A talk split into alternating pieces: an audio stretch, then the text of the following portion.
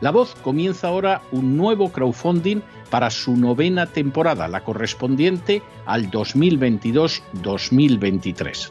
Lo hace además en unos momentos en que la libertad de expresión está más amenazada que nunca en décadas en España, en Hispanoamérica y en el resto del mundo. Una vez más, como en las temporadas anteriores, está en sus manos la conclusión o la continuidad del programa La Voz. Debido a la crisis económica creciente, al cambio del dólar en relación con el euro y sobre todo a la censura del programa en redes con su correspondiente desmonetarización, en esta novena temporada nos vemos obligados a subir el objetivo hasta la cifra de 130.000 dólares. Con el crowdfunding se mantiene la emisión en directo, en abierto y de forma gratuita del programa a través de YouTube, iBox, SoundCloud, Spotify, Apple Podcasts, Google Podcasts, Tunnel y Stitcher. Además, por supuesto, de en cesarvidal.tv. De hecho, es este crowdfunding el que permitirá poder seguir emitiendo en cesarvidal.tv, ya que sin la continuidad de la voz no puede haber continuidad de contenidos en ese canal televisivo. Si la voz, tras la conclusión de esta temporada, no pudiera regresar en el mes de octubre, quizá no sucedería algo tan grave. Una vez más, habría quedado de manifiesto como tantas veces a lo largo de la historia de las naciones hispanas, que para muchos es preferible quejarse, protestar o amargarse a enfrentarse de manera práctica con un problema concreto. No pasaría nada. La voz simplemente dejaría de emitirse por la sencilla razón de que no hay suficientes personas dispuestas a asumir el apoyo de su causa, que es la de la libertad y de la verdad la de la información independiente y la opinión rigurosa, la de la lucha contra las tiranías y contra aquellos proyectos que pretenden convertir en esclavos a los seres humanos.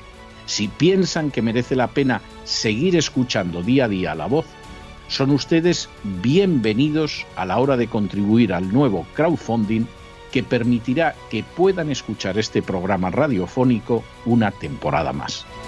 Muchas, muchas, muchas gracias por todo. God bless you. Que Dios los bendiga.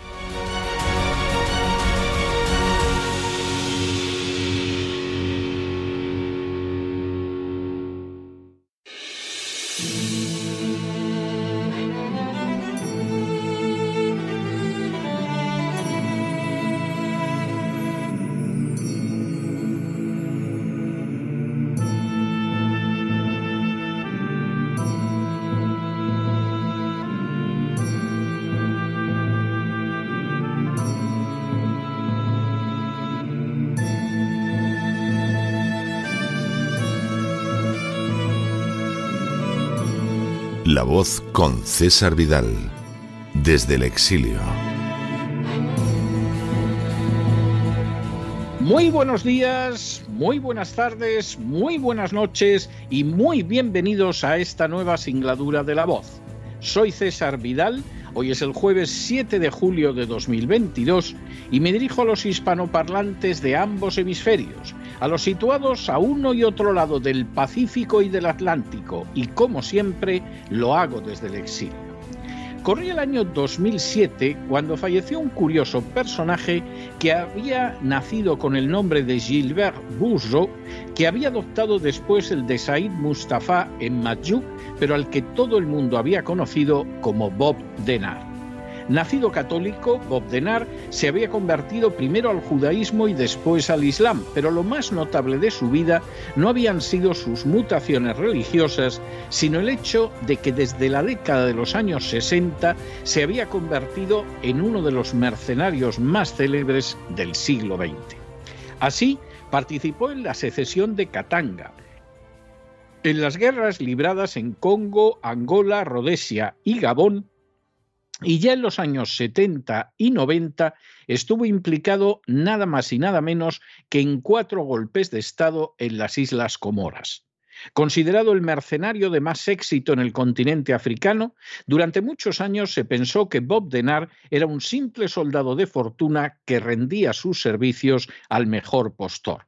Sin embargo, con el tiempo se acabó descubriendo una realidad de no poca relevancia. En realidad, Baudenard siempre había estado al servicio de la política imperialista de Francia. Tanto mientras se creaba la France-Afrique, el imperio neocolonial francés, como tras la llegada al poder del socialista François Mitterrand, Baudenard no había sido jamás un mercenario, sino un soldado al servicio de aquellas guerras que Francia no podía permitirse librar de manera abierta, dado su carácter colonial e inmoral. En las últimas horas hemos tenido noticias sobre la suerte corrida por los mercenarios extranjeros que operan en Ucrania en apoyo de Zelensky. Sin ánimo de ser exhaustivos, los hechos son los siguientes. Primero, desde el 17 de junio del presente año existe documentación sólida y contrastada acerca de los mercenarios extranjeros que operan en Ucrania apoyando al ejército de Zelensky. Segundo, en ningún caso se trata de voluntarios idealistas, sino de mercenarios que reciben en términos generales la paga habitual para este tipo de tareas. Tercero, se trata de mercenarios pertenecientes a 63 países distintos, aunque está determinado que la mayoría tienen su origen en unas pocas naciones. Cuarto, desde el comienzo de las hostilidades hasta finales del mes pasado, 6.956 mercenarios han llegado a Ucrania para apoyar al ejército de Zelensky.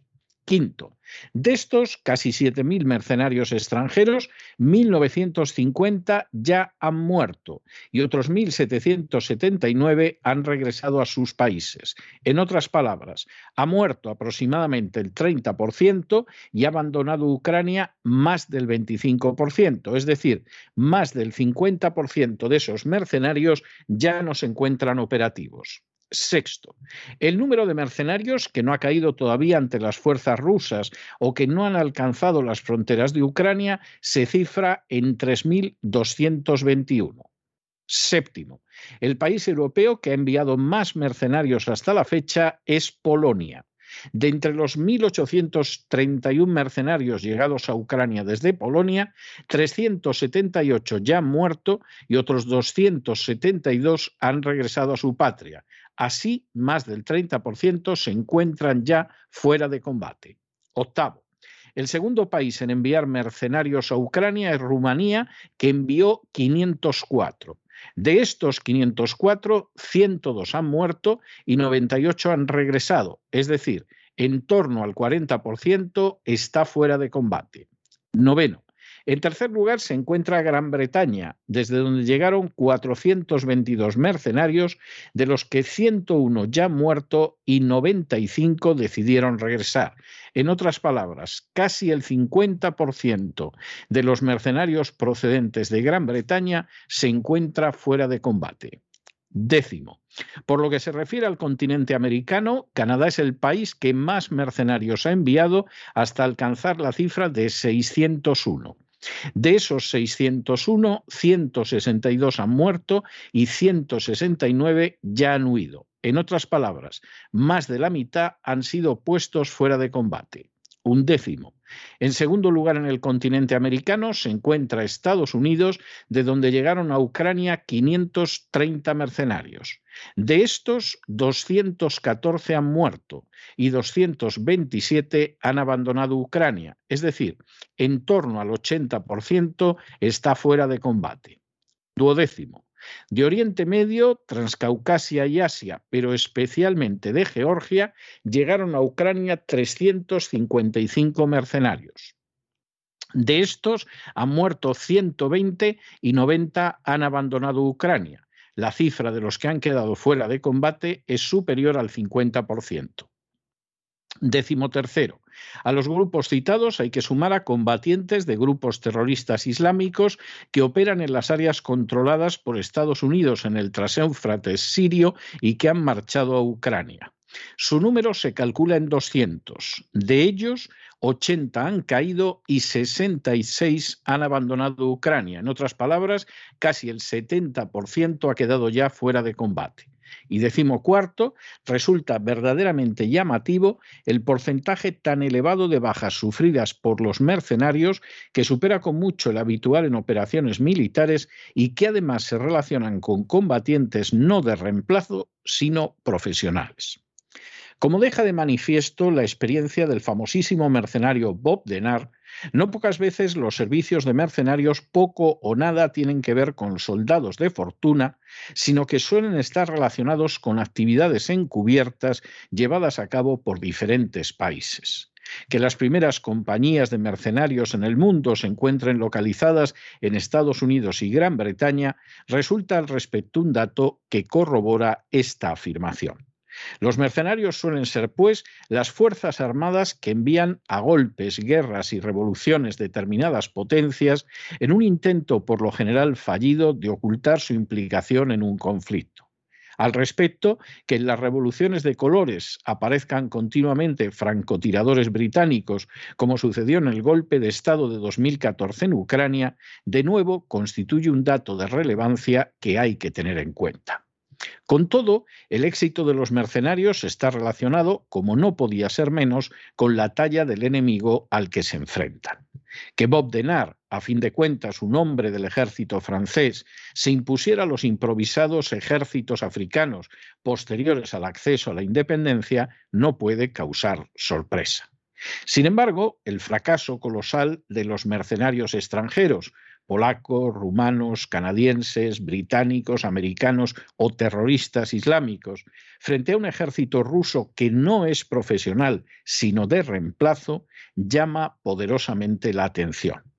O las fuerzas rusas son militarmente muy superiores a lo que nos contaron las, fuerzas las mediáticas al inicio del conflicto, o el ejército ucraniano es mucho más incompetente de lo que también narraron esas furcias mediáticas, o ambas cosas a la vez.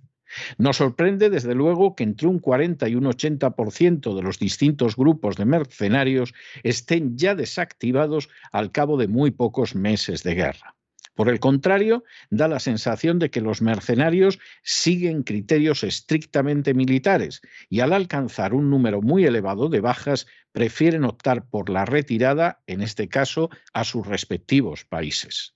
Ciertamente no puede decirse que las naciones que están interviniendo en la guerra del lado de Ucrania, con Polonia a la cabeza, estén demostrando una gran competencia militar.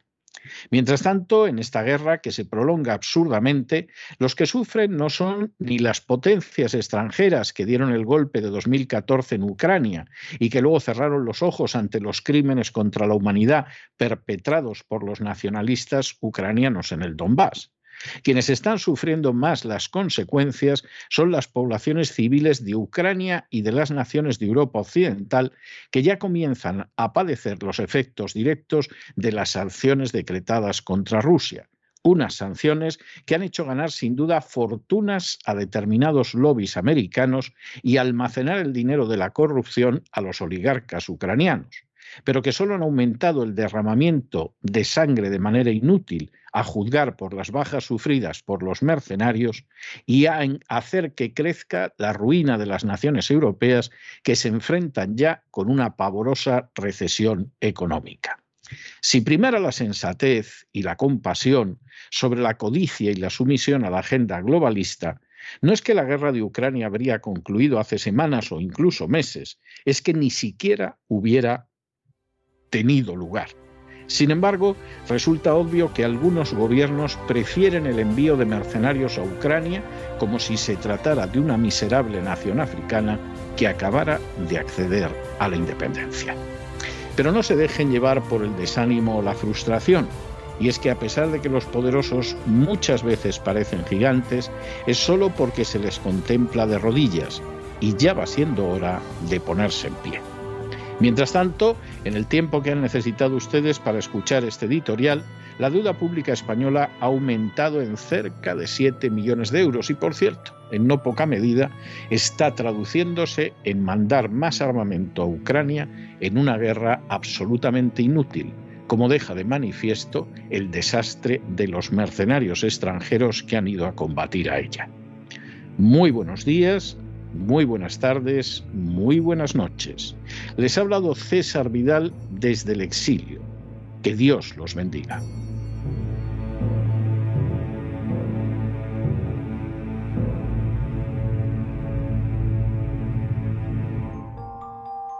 Esta sección está patrocinada por crowdfunding con el siguiente mensaje. Nuestro Señor Jesucristo, el único Dios verdadero, es misericordioso y nuestro Salvador.